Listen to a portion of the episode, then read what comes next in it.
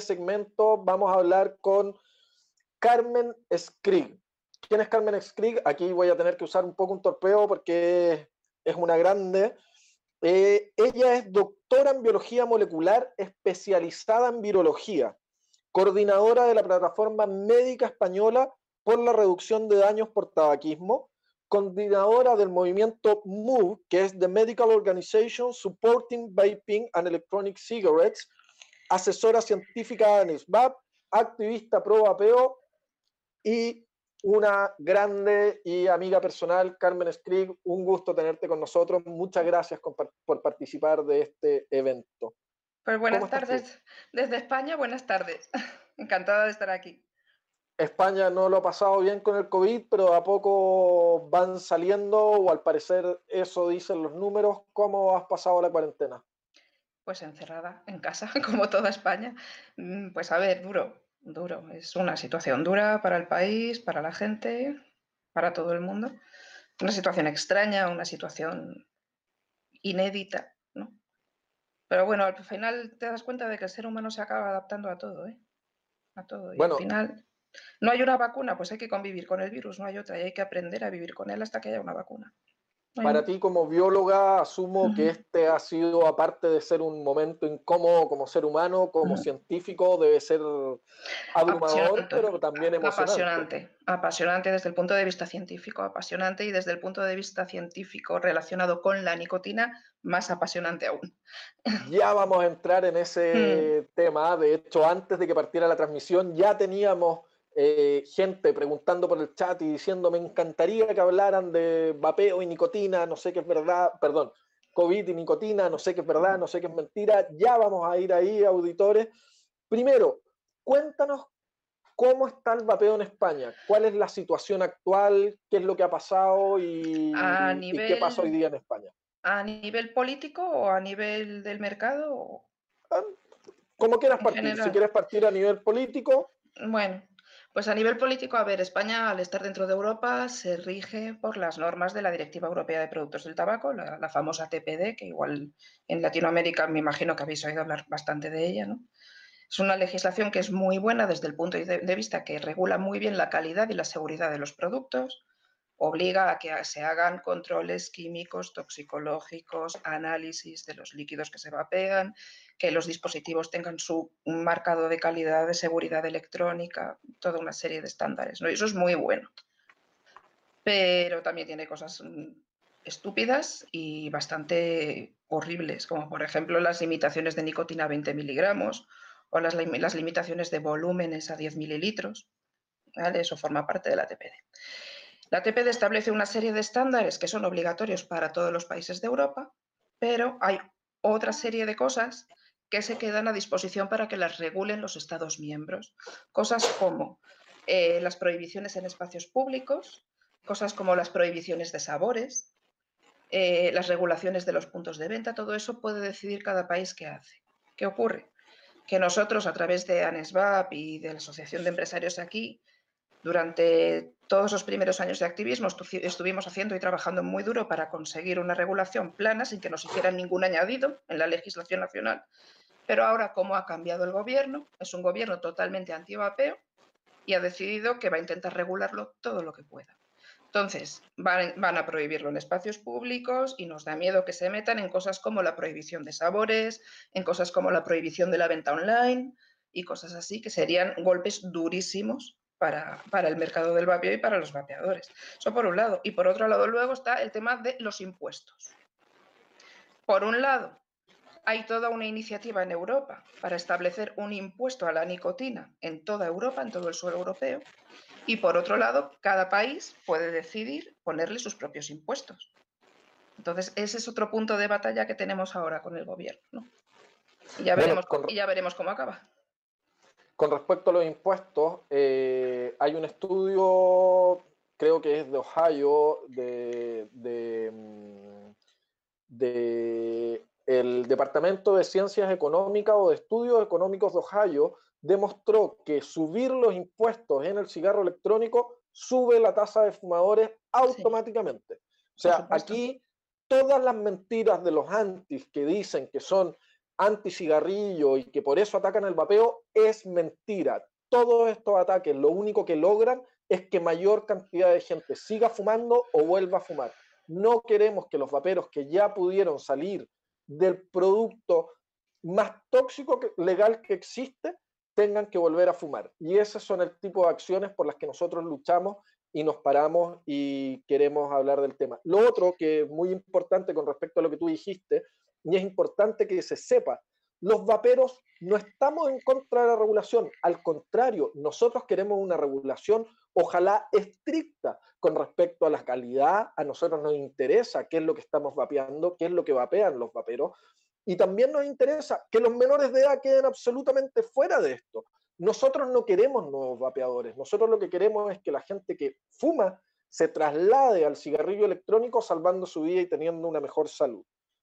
Lo mismo con los lo mismo con los sabores, que se hablará en el programa de alquimia. Recuerden que tenemos un programa de alquimia más tarde, donde enfocaremos en los sabores, pero es comparable a los condones. Nadie dice que ponerle sabor a los condones sea para hacerlo atractivo para los menores. Tampoco he escuchado a nadie poniendo el grito en el cielo por el alcohol que viene con sabor a cherry, sabor a frutilla, sabor a vainilla, uva, frutos del bosque y lo que sea. Vamos entendiendo que acá hay una maraña de mentiras y verdades medias hechas que solamente son aplicables al vapeo porque es lo que ellos quieren matar para mantener el statu quo. Cuéntame un poco tú cuál es tu visión, qué es lo que, por qué, por qué atacan al vapeo de esta manera, qué hay detrás de esto. Pues a ver, lo que hay detrás de esto son tres factores muy importantes. Eh, primero, es una guerra entre los lobbies más poderosos del mundo, ¿vale? Es como la guerra entre dos lobbies gigantes y sus hijitos. Vamos a explicarlo así. Está el lobby más grande del mundo, que es Big Pharma, las grandes farmacéuticas, ¿de acuerdo? Y de él se deriva el lobby, que es un lobby por derecho propio del control del tabaco, que está directamente financiado por Big Pharma, ¿de acuerdo? Y por otro lado está el lobby de las tabaqueras y Luego somos nosotros pequeñitos que somos el lobby de la reducción de daños por tabaquismo, en cierta manera, pero nosotros somos un lobby social.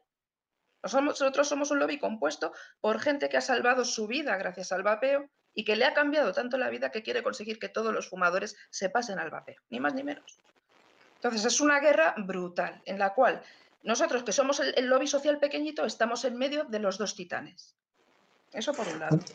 Bueno, con mm. respecto a estos dos titanes, nosotros como activistas, los más antiguos, en mi caso yo llevo 10 años encerrado en este mundo del vapor, muy contento de estar encerrado, uso la palabra de manera positiva. Nosotros, de hecho, al principio creíamos que los que estaban detrás del prohibicionismo, mi caso personal, eran las tabacaleras, porque las tabacaleras no existían en esta industria. Hoy día se trata de decir que esta industria viene totalmente armada por las tabacaleras. Pero, es que ese, argumento es el del lobby, el del lobby del control del tabaco, el del lobby farmacéutico, y no es un argumento real en absoluto. O sea, vamos a ver, las tabaqueras tienen su agenda, por supuesto, hombre, faltaría más. Y de hecho, tienes grandes tabaqueras que están a favor intentando eh, incorporar en su, en su portfolio los productos de reducción de daños y, tienes, y tienen otras que los defienden con la boca pequeñita y por detrás os atacan. Hay de todo en esta vida, ¿vale? Pero a nosotros eso nos da igual. Es que eso a nosotros no nos afecta. decir. A mí solamente, no solo no me afecta, en mi opinión personal, qué gusto de que sean las tabacaleras las que estén dispuestas a mutar de un producto que mata a un producto que no mata. Efectivamente, yo eso es una cosa que he dicho muchas veces. Vamos a ver, yo también cuando empecé en esto, las tabaqueras ni existían en este mundo. O sea, quiero decir, eh, las tabaqueras llevan aquí cinco minutos. Llevan aquí cinco minutos. Esto viene de muchos más años atrás y los que empezamos a hacer activismo por la reducción de daños fuimos los usuarios. Absolutamente. Pero, ¿qué ocurre? Que en ese impasse, en, en ese primer tiempo en que las tabaqueras no estaban, todo el mundo pensaba que las tabaqueras iban a atacarlo. Pasó el tiempo y bueno, de repente algunas han hecho su posicionamiento de a favor y de incorporar este producto en su, en su agenda. Oye, no seré yo quien las critique, igual que no voy a criticar a una petrolera por pasarse a hacer un producto, por pasarse a hacer energía renovable. ¿Vale? Pero aún así, oye, que me parece muy bien, pero es que no es lo nuestro. Nosotros somos usuarios. Nosotros somos activistas porque hemos salvado nuestra vida en nuestro cuerpo. ¿vale? Porque lo hemos experimentado nosotros. Nosotros no, funcionamos por mm, grandes dividendos, ni no somos empresas, somos gente, simplemente somos gente. ¿Qué ocurre? Que en, toda esa gente resulta que hay gente de todas las profesiones, incluyendo científicos como pueda ser yo, doctores y de, todo, y de toda clase y nivel social. Entonces, con el tiempo hemos sabido organizarnos para dar una batalla seria. Así es. Vamos entrando en el tema más científico, más duro, que sé que a nuestra gente le llama la atención y quieren saber qué es lo que pasa. COVID y nicotina, o COVID fumadores, COVID vapeo, todo esto, porque nos encontramos con que partió el COVID y el primer punto de alarma fue los vaperos se van a morir porque ah. son grupo de riesgo, los fumadores se van a morir porque son grupo de riesgo. Cuéntanos, por favor, cuál es la verdad científica. Yo lo que me di cuenta cuando empezó toda la pandemia es que de momento la gente no se pronunciaba, claro, todo ese caos absoluto que había, ¿no?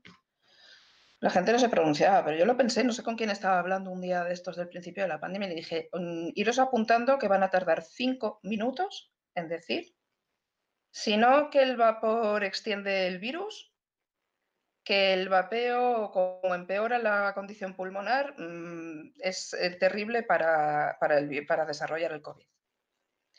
Y bueno, nada, a la semana ya estaban con el cuento, a la semana, ¿vale? Y era obvio, es que es un mensaje obvio que ellos van a aprovechar. Pero por mala suerte para ellos resulta que no es verdad como todo, lo, como todo lo que pasa en este mundo, ¿no? que es que eh, ellos van a dar siempre el argumento más negativo posible y luego resulta que la ciencia descubre todo lo contrario. Y eso es lo que ha pasado precisamente con la nicotina y el COVID. Que, nadie se, que nadie se lo esperaba, pero como resulta que el receptor de entrada del virus en la célula es un receptor con el que también interactúa la nicotina, están pasando cosas. Y ahora si queréis ya pasar a la parte más técnica, más científica, que es un poco más complicada. Por favor, por favor, contémosle. Sabemos que esto es súper complicado, le vamos a pedir a nuestros es, es difícil de explicar, es difícil de explicar. Pero... Carmen es una maestra en hacerlo simple y nos va a explicar cómo funciona esto de la proteína que se pega al bicho y qué es lo que pasa con la nicotina. Y una sorpresa más, ¿eh? Hay algo más que se descubrió en el camino. Vamos, Carmen. Bueno, vamos a ver. Eh, Claro, todo el mundo se puso a mirar las estadísticas de los enfermos de COVID, qué enfermedades tenían.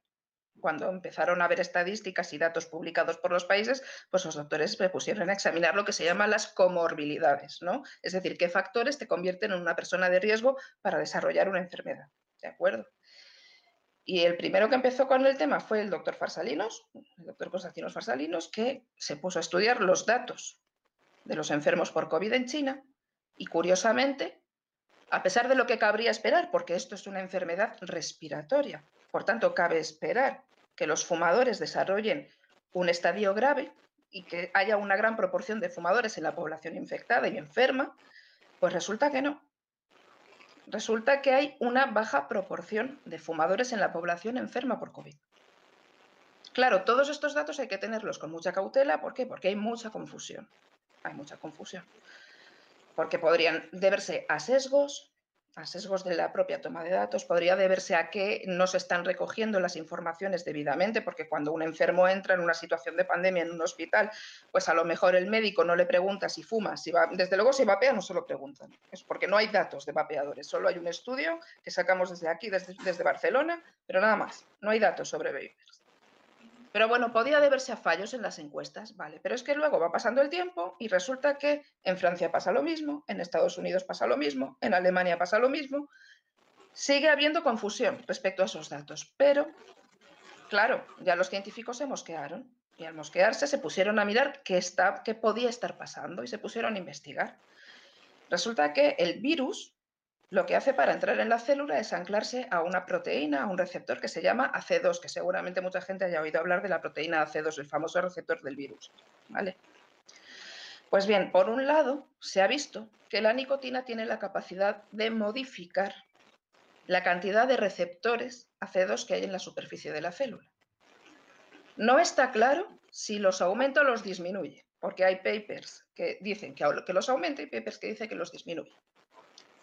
Pero el caso es que la nicotina tiene la capacidad teórica de, imaginaros en el caso de que disminuyera los receptores AC2, de disminuir las puertas de entrada del virus a la célula.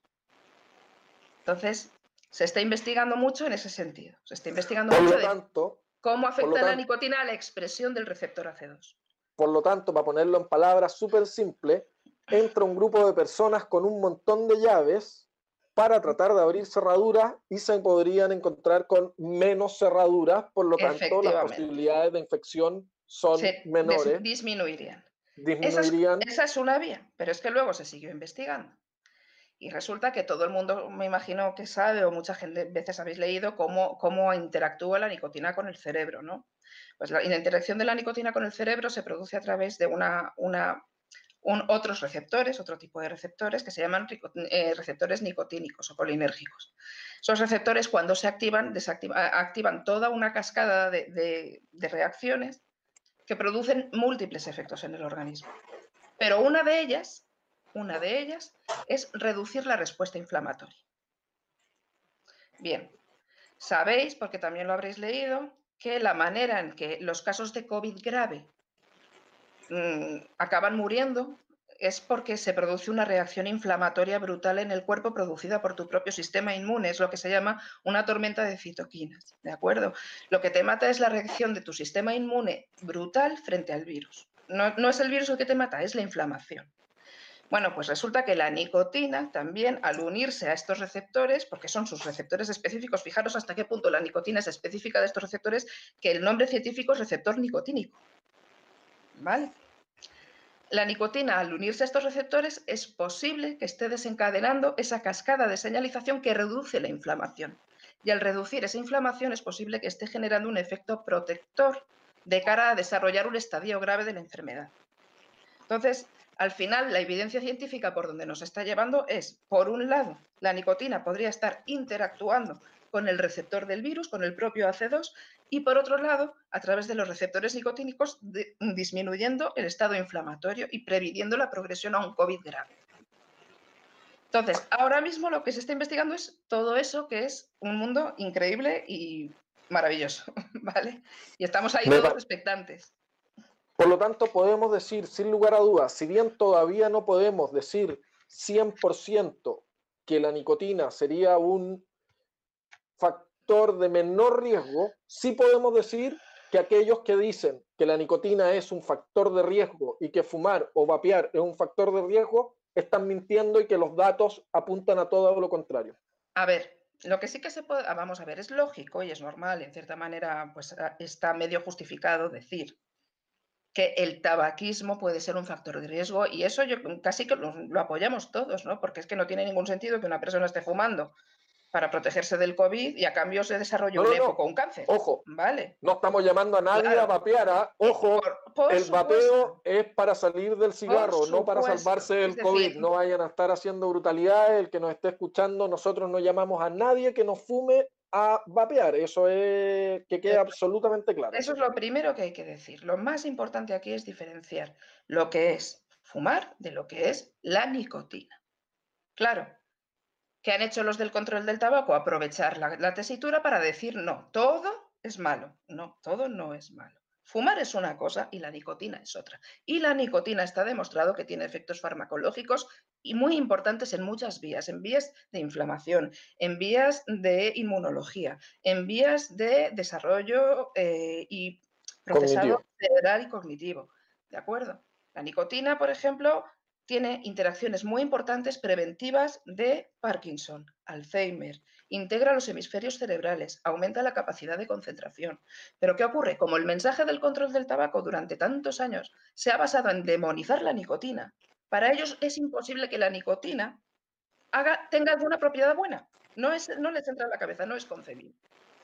Aprovechando, porque, porque uno de nuestros principales objetivos hoy día es poder informar a nuestra comunidad y también educarlos, pero con antecedentes y con gente como tú que, pueden hablar con, con, todo el conocimiento del mundo al respecto, hablemos de esto de que vamos por los mitos, vámonos a los mitos del vapeo. primer mito, el, el, más frustrante y que yo sé que es el que a ti te parece más terrible. Vapear hace igual de mal que el cigarrillo. Eh, igual o más, ¿eh? Que yo, igual he tenido... Hombre, nosotros hemos tenido aquí titulares en España de que vapear es peor que fumar, ¿eh? O sea, pero y se quedan tan amplios y además dichos por presidentes de sociedades médicas, ¿eh? Y se quedan tan amplios. Bueno, de hecho hoy día había un webinar en Chile eh, donde había invitado un doctor español, no me acuerdo ni cómo se llama. Carlos Jiménez Ruiz. Carlos Jiménez Ruiz. Payaso Jiménez Ruiz. Eh, así me gustaría llamarlo a mí. Payaso Jiménez Ruiz hablando exactamente de cuánto daño puede hacerle a un fumador y a un vapeador el, el COVID pero bueno, tenemos a esta gente ridícula y vendida a la, a la farmacéutica. Ojo que hay una cantidad de vínculos económicos entre estos pseudocientíficos. Precisamente estás hablando de Carlos Jiménez Ruiz. Carlos Jiménez Ruiz cobra directamente de Pfizer. Imagínate, Pfizer. La CEPAR, cobra directamente de Pfizer. Directamente. Pfizer sin esconderse. Fue, Pfizer se fue denunciado en Alemania, por ejemplo, por estar pagando las campañas en contra de vapeo. 160 millones de euros habían gastado en Europa, en, solo en Alemania, por tratar de parar el vapeo con estas campañas de mentira y de estos matasanos como el payaso Ruiz, que se dedican a hablar de ciencia falsa para seguir matando gente, porque eso es lo que hacen, ellos se declaran como anti-tabaco, pero lo único que hacen es permitir que la gente siga fumando, porque este statu quo les permite seguir ganando plata. Pfizer, para los que no saben, es la, gran farmacéutica que hace el Chantix o Champix, dependiendo del país donde estén, llevar esos diferentes nombres, que es un medicamento para dejar de fumar, que tiene demostrados muchísimos más problemas que el vapeo, entre ellos problemas al corazón, posibilidad de tendencia suicida en las personas y todo lo demás, pero esos bestias son los que pagan las campañas en contra del vapeo. ¿Por qué? Porque están recibiendo el billete que generan sus remedios para dejar de fumar, pero también tenemos a la gran farma que no quiere que dejemos de tener gente enferma de cáncer porque venden cosas para quimioterapia, no quieren, no quieren que bajen las enfermedades respiratorias. Acá hay un grupo que se ha dedicado a atacar el vapeo porque se les revienta su negocio con menor muerte de gente. Es que la verdad pone los pelos de punta decirlo, pero es que lo piensas y dices, vamos a ver, es que ¿cuánto dinero puede llegar a ingresar una farmacéutica cualquiera simplemente en jarabes para la tos? Simplemente en eso. En jarabes para la tos, en inhaladores para gente que tiene asma y que se empeora con el tabaquismo. En quimioterapias no vamos a hablar. No vamos a hablar, ¿vale? Entonces, es que, es que el tema de los medicamentos o, los chicles o los parches es lo de menos. Es que el tabaquismo, genera, el tabaquismo genera unos niveles brutales de enfermedad a todos los niveles. No solo cáncer de pulmón, cáncer de riñón, cáncer, cáncer de mama, todo eso lo provoca el tabaco. En, gran parte, ¿vale? Y eso es mucho dinero lo que está en juego. Muchísimo. Vamos, vamos con otros mitos que, son comunes en, el, ambiente o que uno lo escucha desde los mismos vaperos o no, o de los que la gente no sabe cómo dar explicaciones. Uno que a mí me encanta porque es absurdísimo, pero el vapeo encharca o llena de agua los pulmones. ¿Qué, cuéntanos tú desde el punto de vista biológico qué es lo que pasa realmente y qué probabilidad hay de que encharque los pulmones. De hecho, lo que ocurre suele ser lo contrario. Eh, cuando la gente vapea por primera vez, os habéis fijado que todo el mundo, casi todo el mundo tose. eso ocurre porque el PG y el VG son moléculas higroscópicas que arrastran moléculas de agua. Y entonces se secan un poquito las vías respiratorias y por eso produce tos. ¿Vale? No, o sea, vamos a ver. Y aunque el vapeo incluye humedad en los pulmones y hay gente que vive en países tropicales que viven continuamente en un 100% de humedad y no les pasa nada. ¿Vale? No pasa absolutamente nada porque el vapeo agregue humedad. De hecho, es lo normal, no ocurre absolutamente nada con eso. Solo para ser claro, para que no quede duda alguna, desde el punto de vista biológico médico, los pulmones están totalmente adaptados para recibir ciertos niveles de humedad. hasta, un, 100% de humedad ambiental incluso. O sea, quiero decir, vamos a ver, una cosa es que haya vapor, que haya humedad ambiental y otro tema es que los pulmones se llenen de líquido. Los pulmones se, llenan de líquido cuando hay una patología normalmente cardíaca, ¿de acuerdo? Cuando o cuando hay una, o una neumonía, como por ejemplo las del COVID, que se encharcan los pulmones porque la inflamación lo que hace es generar líquido, generar líquido.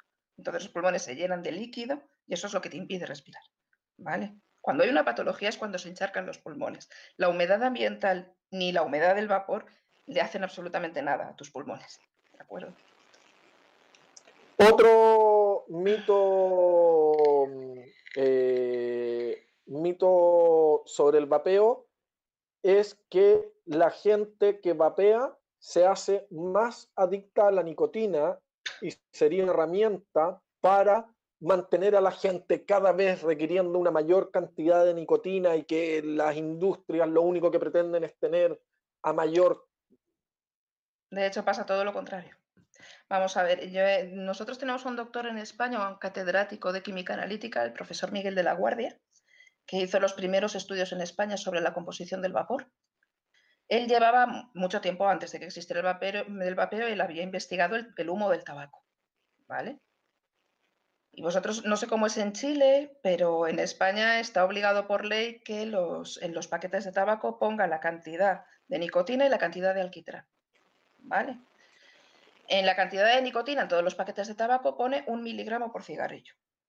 Bien, el doctor Miguel de la Guardia midió que en el humo de un solo cigarrillo había hasta 18 miligramos de nicotina. ¿De acuerdo? Cuando una persona vapea, lo que ocurre es que como el vapeo. Estoy hablando del vapeo eh, con nicotina de base libre, no, del vapeo con sales de nicotina. Con sales de nicotina es distinto, ¿vale? Cuando una persona vapea, lo que hace es intentar llegar a la concentración de nicotina que él incluía en su cuerpo cuando fumaba. Cuando una persona empieza a vapear, intenta llegar a esos mismos niveles de nicotina. Lo que ocurre es que el vapeo con nicotina de base libre es mucho menos eficiente que un cigarrillo en entregar la nicotina adquieres mucha menos cantidad de nicotina por, una vaporada que por una calada de un cigarrillo. Entonces, para compensar ese déficit de nicotina, lo que ocurre es que la gente vapea más. Por eso, es lo que, eh, no sé si en Chile es igual, pero en España eso lo llamamos la fase chupete, ¿no? Que estamos todo el día con el vape en la boca para conseguir alcanzar esa concentración de nicotina. ¿De acuerdo? Es, ya os digo, o sea, ya habéis visto, por lo menos en España, el máximo legal permitido de nicotina en líquido es 20 miligramos mililitro. Y ya os he dicho antes que el doctor Miguel de la Guardia llegó a medir 18 miligramos solo en un solo cigarrillo. O sea, os digo, la nicotina eh, está mucho más presente en el tabaco combustible que en el, tabaco, que en el vapeo con nicotina de base libre. Por otro lado, sales de nicotina. Esto es una cosa totalmente distinta, ¿de acuerdo? Aún así, aún así, seguimos estando muy lejos de las concentraciones que se alcanzan con el tabaco. Y también ocurre en cierta manera, porque si os dais cuenta, aunque tú estés vapeando con sales de nicotina, que yo lo hago, es un producto que a mí me parece fantástico y muy, muy importante para las personas que están empezando a vapear y que necesitan esa dosis alta como, como fumadores, ¿vale? Que los que ya son vapeadores adaptados de años a la nicotina de base libre, pues no es necesario que se pasen a las sales de nicotina. Pero para un, un vapor iniciado es un producto fantástico. ¿vale? Porque alcanzas mucho mejor esa concentración de autotitulación. Con la, con la nicotina de base, con la nicotina de sales de nicotina, eh, la entrega es muy superior, es muy, mucho mejor, pero ni de lejos, ni de lejos llega nunca a la del tabaco quemado. A ver, en ciertas condiciones sí, pero no es tan fácil, no es tan fácil como con el tabaco quemado, ¿vale? Otro de los mitos es que el vapor del vapero es igual o peor, normalmente es peor que el humo del cigarrillo para quien lo recibe de segunda mano, es decir, el vapeador pasivo. El vapeador pasivo no existe, categóricamente. Así, ¿vale? No por nada, sino porque es que no hay nada más que ver los cromatogramas de las cosas. O sea, quiero decir, de hecho, hoy mismo en la campaña del, World Vape Day he programado algún tweet en el que se ve claramente la cromatografía de lo que lleva el humo del tabaco y la cromatografía de lo que lleva el vapor.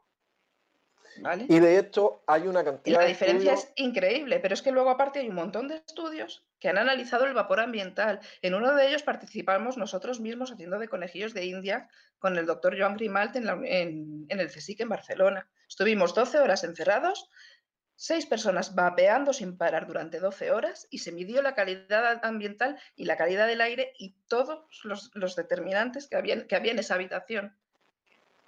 Y sinceramente había momentos en que la atmósfera donde nosotros estábamos vapeando estaba más limpia, mucho más limpia que la, que la de Barcelona.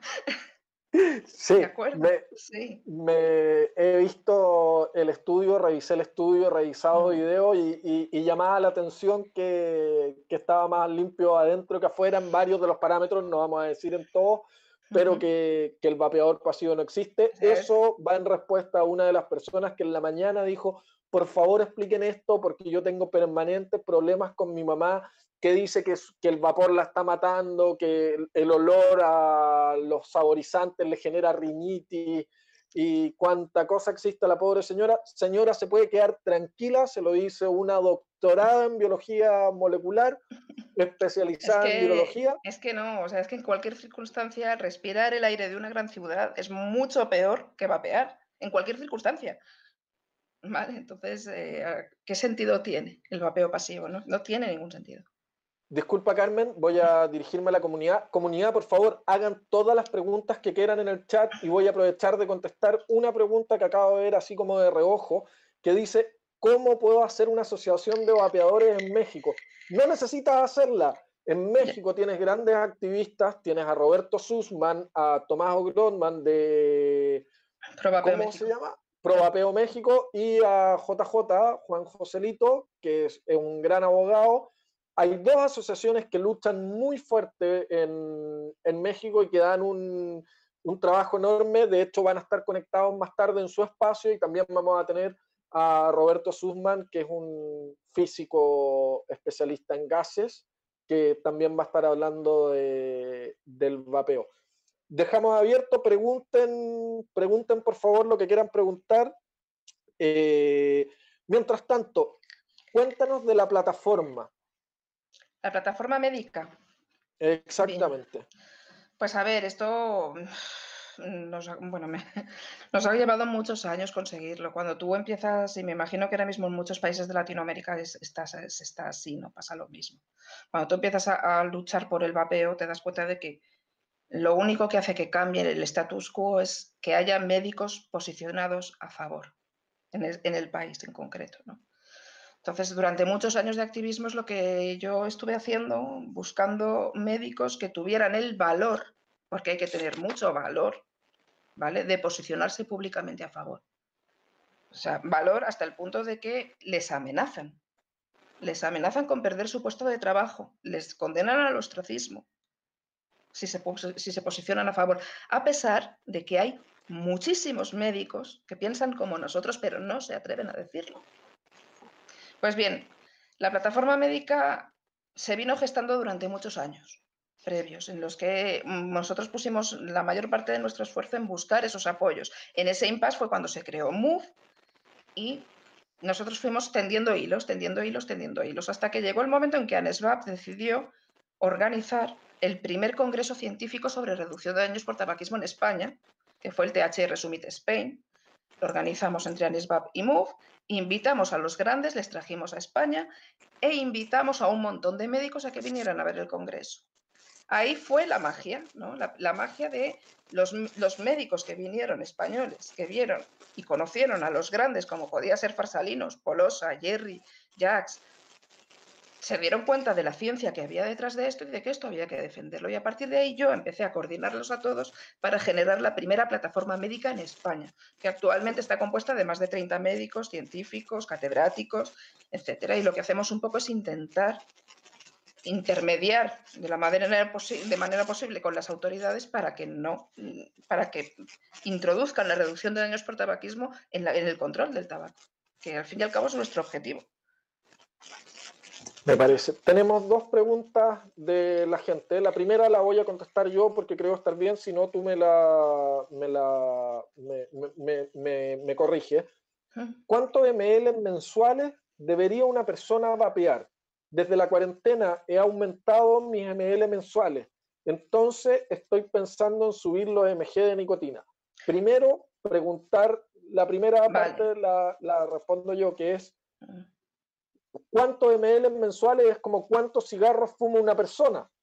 Hay gente que fuma un cigarro a la semana, hay gente que fuma una cajetilla, dos paquetes diarios. En mi caso, cuando yo era fumador, yo, yo fumaba dos cajetillas diarias. Por lo tanto, no hay una es imposible hacer una recomendación de cuánto deberías vapear. Pero sí lo dejo en ti esta pregunta en que la persona dice, debo subirlo a MG, mantenerme, ¿qué es lo que recomienda la ciencia? Vamos a ver. Eh, un principio básico y, muy importante, ¿no? Porque nosotros que queremos minimizar al máximo el daño de lo que nosotros introducimos en nuestro cuerpo. Esto es reducción de daños, de eso se trata. ¿De acuerdo? El vapeo no es inocuo. ¿De acuerdo? No es inocuo. Por tanto, yo siempre recomiendo una máxima. Siempre es mejor aumentar concentraciones de nicotina y disminuir volumen de líquido que al revés. ¿Vale? La obsesión que tiene la gente cuando empieza a vapear de bajar nicotina, bajar nicotina, bajar... No, la nicotina es el menor de los problemas. El, el verdadero riesgo toxicológico de los líquidos viene de los aromas. ¿De acuerdo? Que no son excesivamente tóxicos, pero tienen su pequeño grado de toxicidad. No todos, algunos de ellos. ¿Vale? Si lo que queremos es reducir ese grado de toxicidad, es mucho mejor vapear líquidos con altas concentraciones de nicotina en vez de vapearte 30, mililitros a 3 miligramos. Es muchísimo mejor que te vapees 3 mililitros a 20 miligramos que 30 mililitros a 3 miligramos. ¿Vale? De esa manera tú reduces la dosis y al reducir la dosis reduces el daño. Genial.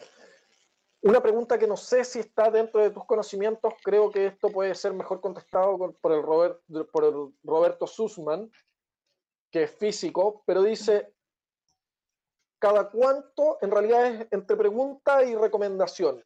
recomienden a todos limpiar sus resistencias cada cinco días y limpiarlo y cambiar los algodones cada dos.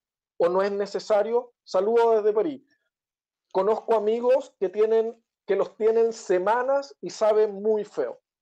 Normal, es que a ver, esto es un tema de higiene. ¿Vale? Vamos a ver. Eh, una resistencia limpita, con un algodón limpito. ¿De acuerdo? y en función de cómo tú vapees, de qué dispositivo uses, de qué líquido uses, porque hay líquidos que ensucian más las resistencias que otros. ¿Vale? En función de eso vas a tener que cambiar más las resistencias o más los algodones. Y eso se irá adaptando, pero al fin y al cabo es un tema de higiene y de mantenimiento. ¿Vale? Las resistencias gran reserva, pues no, son recomendables, ¿de acuerdo? Macerado en... Claro, claro, los algodoncitos, los algodoncitos hay que cambiarlos, las resistencias hay que cambiarlas. ¿Cuál es el riesgo de las resistencias? Esto es un dato importante. Cuando tú estás haciendo un setup, ¿vale? Y colocas la resistencia, hay muchísima gente que hace el dry burn de la resistencia, el quemado en seco para ponerla incandescente y poderla moldear. No abuséis del dry burn. ¿Por qué? Porque quemar la resistencia desestabiliza la estructura del metal en cierta manera. Y entonces eso lo que va a provocar es un mayor lixiviado de iones metálicos al líquido que luego vamos a vapear. ¿De acuerdo? esos estudios terroríficos que dicen los anti y que el vapeo lleva metales pesados vienen de ahí. ¿De acuerdo? Entonces, intentar en la medida de lo posible calentar un poquito para moldearla, pero no ponerla incandescente, no ponerla al rojo vivo, porque eso desestabiliza el metal y lixivia metales al líquido. ¿vale? De esto se han hecho varios análisis, eh, hay varios estudios al respecto, bastantes, hay un, artículo muy bueno del doctor Mirek Borsniak de Polonia, que es químico, y precisamente habla de ello, ¿no? de la estabilidad de los metales en las resistencias y de evitar en la medida de, lo posible hacer dry cuando se están haciendo los setups. Buenísimo el dato. Tenemos otra pregunta, eh, la puedo contestar yo si no me corriges, pero dice, ¿cómo quisiera saber cómo una persona puede diferenciar al tener alergia a un uniliquid si es el propilenglicol o es una alergia por otro componente? A ver, eh, las alergias no existen, o por lo menos no hay ningún caso documentado de una alergia. Lo que estamos hablando de una alergia real, es decir, de un caso en el que alguien haya vapeado un líquido, le haya dado un shock anafiláctico, se le hayan cerrado las vías respiratorias y haya acabado en el hospital. No, Lo que existe son sensibilidades. ¿De acuerdo? En el caso del propilenglicol, lo que decía antes, al ser muy secante, al secar mucho las vías respiratorias produce tos. Y esa tos, hay gente a la que se le pasa y gente a la que no se le pasa.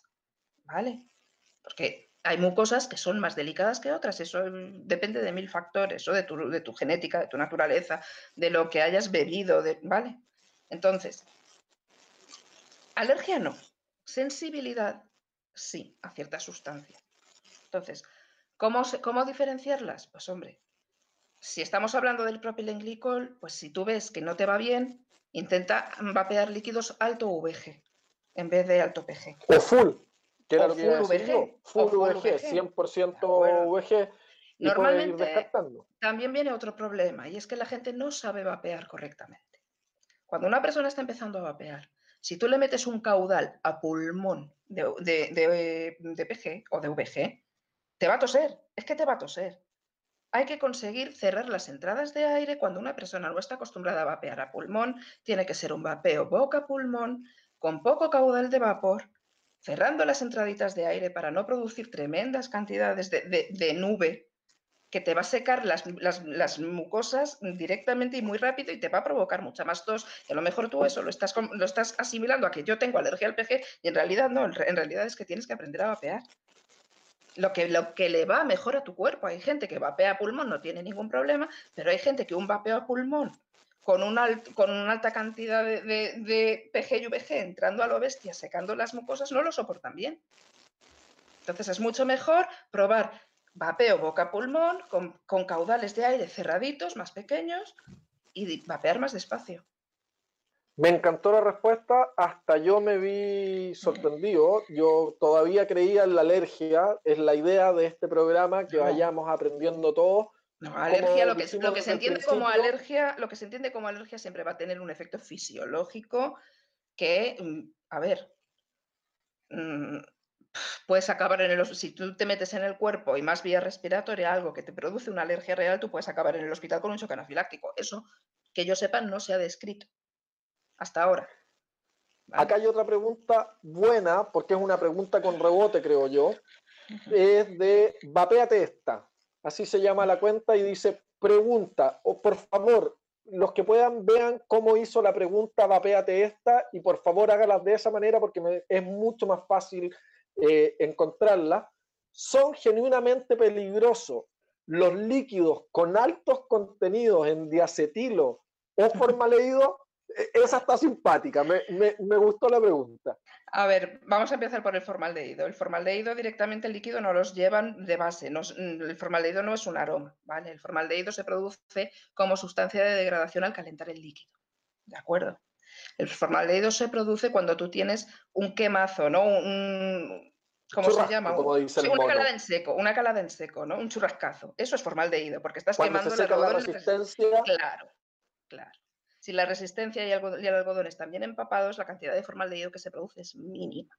Entonces, el formaldehído no es problema por lo mismo, siempre que sepas vapear bien, ¿vale? Es decir, intenta reducir las temperaturas lo más posible. Ya estamos hablando de trazas de formaldehído, porque después los anti, porque después los anti van a decir, ¿vieron? Dijo que tenía formaldehído. No, hay una diferencia gigante entre una traza y algo que pueda dañar. Hay trazas de, acetona en el aire. El formaldehído, de hecho, nosotros hasta lo producimos y lo exhalamos. O sea, quiero decir que es una cosa que es cancerígena, por supuesto, pero que es una cosa pues, bastante habitual en muchos sitios y en muchos alimentos. Y, desgraciadamente el, mundo es así. El oxígeno también es cancerígeno, ¿vale? ¿Y los formaldehídos? Los, el diacetilo, decías. El, diacetilo. El diacetilo. El diacetilo, sí, el diacetilo sí es un aroma, ¿vale? ¿Qué ocurre con el diacetilo? Cuando toda esta historia de que a ver la toxicología de los aromas, se encontró que había casos de que personas que trabajaban en fábricas de aromas alimentarios expuestas al diacetilo, en uno o dos casos se habían desarrollado lo que se llama una enfermedad llamada pulmón en palomitas de maíz. ¿Vale? Popcorn lungs. Bien, popcorn lung, efectivamente. Y debido a eso saltó toda la alarma, cuidado con el diacetilo. Bien, me parece bien, hagamos líquidos sin diacetilo por prevención. Pero dicho esto, hay que decir que, primero, el tabaco lleva mucho más diacetilo y segundo, jamás se ha dado caso de pulmón en palomitas de maíz, de maíz en vapers. ¿Por qué? Porque la concentración de diacetilo que va, que va en los líquidos es mínima. iba en los líquidos. Iba, para que quede claro que, fue en el pasado. Iba, iba porque ya no, ya no se fabrican líquidos con diacetilo. Y es porque la industria, que ha sido siempre impulsada por los mismos vaperos, siempre ha sido responsable en ese tipo de cosas. Lo que nosotros queremos es vapear de manera regulada y segura y mientras más podamos reducir los riesgos, estamos más contentos. Nosotros estamos por la reducción de daños, que es un concepto muy poco eh, conocido en Latinoamérica por las restricciones que, que tienen los ANTS, pero mm, acá tengo otra pregunta, pero ya la antes, antes de pasar a la siguiente, quiero resaltar una cosa que es muy importante. ¿vale? El diacetilo es uno, un posible aroma que tenga riesgo toxicológico por vía inhalada. Pero he de decir, y esto es muy importante, hay muchos aromas, muchos, que tienen riesgo toxicológico por vía inhalada. ¿De acuerdo? Hay que tener muchísimo cuidado con eso. En Europa esto está reguladísimo. Cuando en Europa se notifica la composición de los líquidos, tú tienes que, por supuesto, decir, hacer análisis de que si lleva, si no lleva diacetilo, acetil, acetaldehído, eh, aceite, aceite de nuez moscada, que os aseguro que no se puede usar o no se debe usar en líquidos de cigarro electrónico, lo que se llama nutmeg oil, ¿vale? Mm, furfural, todo eso son, aromas que sí que están testados, no todos, pero muchos sí que están testados en su toxicología por la vía inhalada y hay una lista bastante grande de aromas que hay que evitar o al menos usar en bajas concentraciones. ¿De acuerdo? Entonces, mucho cuidado, mucho cuidado, porque hay que saber toxicología para saber lo que se está usando. ¿Vale? Y ojo, vaperos, que ahí es donde viene el problema de los famosos clones o líquidos clonados de China que no tienen idea con qué están hechos, que pueden estar vapeando glicerina IPG industrial, quizás qué tipo de, tóxicos hay ahí. No es un tema de por ahorrarse unas lucas, aparte de que saben pésimo, eh, se pueden estar haciendo daño y es lo que no queremos. Nosotros estamos arrancando del daño del vapor, por lo tanto, no solamente no compren clones, denúncienlo. En Latinoamérica es algo común ver los clones en. Es muy peligroso vapear cosas que no sabes cómo se han fabricado, ni, sabes con qué estándares, ni de qué manera. ¿Vale? Es muy peligroso. ejemplo, lo que pasó, como ejemplo, lo que pasó en Estados Unidos. ¿Vale? Absolutamente. Las muertes en Estados Unidos que no tuvieron nada que ver con el vapeo, tienen que ver con el consumo de, de THC. No tienen, no tienen nada que ver, pero mira. Pero, pero podría pasar, y es lo que no queremos, a esas personas que tratan de defender a esa industria ilegal y asquerosa que es la de los clones de líquido, por favor pónganle freno. Tenemos incluso comunidades de estos delincuentes defendiendo el uso de clones. Les pueden generar daños importantes, hay que saber lo que se está vapeando. Otra pregunta, no sé nada al respecto. Por favor, hablen sobre el vapeo y la diabetes. Si es que puede afectar a, un, una persona con diabetes. En condiciones normales eh, pasa y hay cientos de testimonios al respecto de gente diabética que se ha puesto a vapear y ha mejorado su diabetes. Bien, pero ocurre en ciertos casos que cuando la gente deja de fumar, deja de fumar, importante, cambia la tasa metabólica. Al cambiar la tasa metabólica, esto, se debe precisamente a que, como os decía antes, estás consumiendo menos nicotina, menos nicotina que cuando fumabas. Aunque, ¿vale? Entonces, al cambiar esa tasa metabólica puede ocurrir que se desregulen los niveles de azúcar. Puede ocurrir. Normalmente esto se suele arreglar mm, pasados unos días. Si se ve que la diabetes no se controla, lo mejor es ir al médico que te regule tu medicación, que te regule tu dieta, pero sobre todo y más importante, no seguir fumando, porque el binomio tabaco-diabetes es letal. ¿Vale? Aún así, cuando tú em, dejas de fumar, te pones a vapear y notas que se te desregula el, tema diabético, es una consecuencia precisamente de haber dejado de fumar, no de haber empezado a vapear. ¿De acuerdo? Esta yo no la había escuchado nunca ¿Es verdad que se forman hongos en las boquillas de los atomizadores después de un día de uso? Mm, hombre, sí, eh, no, en un día no, pero vamos, si no los limpias puede salir ahí vida extraterrestre incluso. Las cosas hay que mantenerlas limpias y higiénicas. a limpiar sus cacharros. Yo no me imagino a nadie metiéndose un cigarro sucio a la boca cuando fumaban. No seamos cochinos si no cuesta tanto cambiar la resistencia o, si tú nunca limpias tus cositas, si tú nunca limpias tus cositas, pues a lo mejor ahí hay vida, ¿sabes? Entonces hay que tener cuidado. A ver, acá hay una pregunta que no tiene que ver con el tema, la voy a contestar porque se ha repetido. Eh, pregunta, ¿qué hay de verdad en qué importantes tabacaleras están detrás, están detrás de esta tecnología para poder usarlo y que no tengan pérdida? A ver, primero, las tabacaleras llegaron al mundo del vapor hace tres, cuatro años, cinco minutos. Todo el avance, y eso lo vamos a ver en el programa de conversación que va más tarde, que se llama Hablemos de Vapeo, vamos a hablar de la historia del vapeo. Todos los impulsos tecnológicos que ha tenido la industria del vapeo vienen de los mismos usuarios. Fueron usuarios que abrieron sus empresas, que hicieron experimentos en sus propias casas y fueron avanzando desde los Sigalike hasta lo que tenemos hoy día, que son los POD, pasando por la primera, segunda, tercera y cuarta generación de cigarrillos electrónicos. Y para ser además puntuales con el tema, los dispositivos, los que han tenido la posibilidad de probar los dispositivos de las tabacaleras, están años atrás todavía en el desarrollo de la tecnología. Para nosotros, eh, para el vapeador que está más metido en el tema y conoce el tema, comparar un box mod con un, con un dispositivo de los que tienen las tabacaleras hoy día, es como que ellos vienen tratando de alcanzar esta tecnología porque obvio, son un negocio pero qué mejor que este negocio que mata millones de personas entienda que hay una forma de mantenerse en el mercado sin matar a los usuarios que lo están utilizando. No estamos haciendo una apología a las tabacaleras, pero, pero sí dejar claro que esto no es así. Eh, entre líquidos tabaquiles oscuros y líquidos frutales claros, ¿hay mayor nivel de toxicidad, de toxicidad entre un aroma y otro? No, no tiene por qué. El tema de que sean más oscuros o más claros afecta más al hecho de que se te manche más la resistencia, que tal, que puede dejar un poco más de residuo seco y por eso la resistencia se estropea más, pero que deje más residuo seco no significa que sea más tóxico. ¿Vale? Me avisan por interno que nos van quedando cinco minutos. Eh, eh, área técnica, ¿estos cinco minutos incluyen los cinco minutos del premio a las mejores preguntas o son cinco minutos de conversación y después tenemos los cinco minutos que quedan?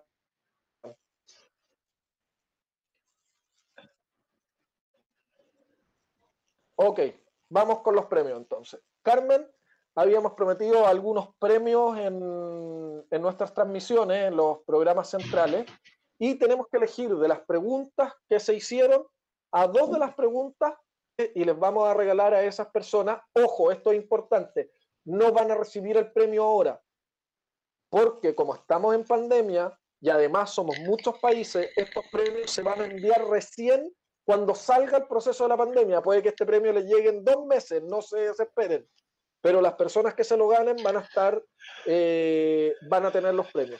¿Qué pregunta crees tú que, que, merece, merece llevarse uno de estos premios? Son, a todo esto, el premio es una polera de Vapearnos Fumar, de la campaña de Chile, pero se la puede ganar cualquier participante una mochilita de vapearnos fumar, creo que una chapita, unos autoadhesivos, y no estoy seguro si un jockey, ya lo vamos a confirmar, pero es un set de, de merchandising de, de, la campaña para, para, la gente que ha estado participando activamente. Bueno. ¿Cuál te gustó a ti de las preguntas, Carmen? ¿O cuál, ¿Cuál encontraste más entretenida? O... No sé, son todas buenas. La verdad, tengo que elegirla yo, en serio, menudo marrón, ¿no? Te puedo dejar elegir una y yo me la juego y elijo la otra, o puedes elegir tú las dos. Me ha gustado mucho la de la, de la diabetes, porque hacía tiempo que no se hablaba de eso. Me ha gustado. Ok, entonces tenemos, después en el chat, nuestro equipo de producción va, va, a contactarse con esa persona, así que la persona que preguntó sobre la diabetes es una de las ganadoras. Y yo no recuerdo cuál fue la primera pregunta, pero me gustó y en ese momento me acordé, eh, me acordé de los premios. Estuve a punto de decir que merecía un, un premio. Estoy entre la del diacetil, que era una pregunta con doble juego. Esa también muy buena, esa también muy buena. esa era muy buena porque nos, nos permitió jugar, pero la primera no la puedo encontrar y no la... Se me fue, la perdí.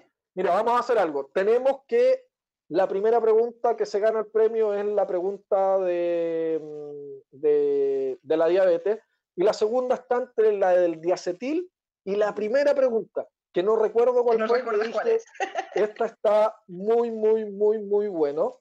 Eh, ah, mira, esta es una pregunta, no, pero esa, tienda, esa pregunta va después en otro de los espacios vamos a hablar. ¿Qué pasará con las tiendas de vapeo después de la pandemia? Nadie nos ayuda. Eso lo vamos a conversar, lo vamos a hablar en el programa de Alquimia, la realidad de las tiendas y esas cosas. Eh, mira, vamos a dejar pendiente el, segundo premio. Se me fue la primera pregunta. Eh, ¿Algo más que quieras decir antes del cierre? Estamos a cinco minutos. Eh, ah. ¿Cómo estamos con la gente del contacto de Ecuador Producción? ¿Están listos?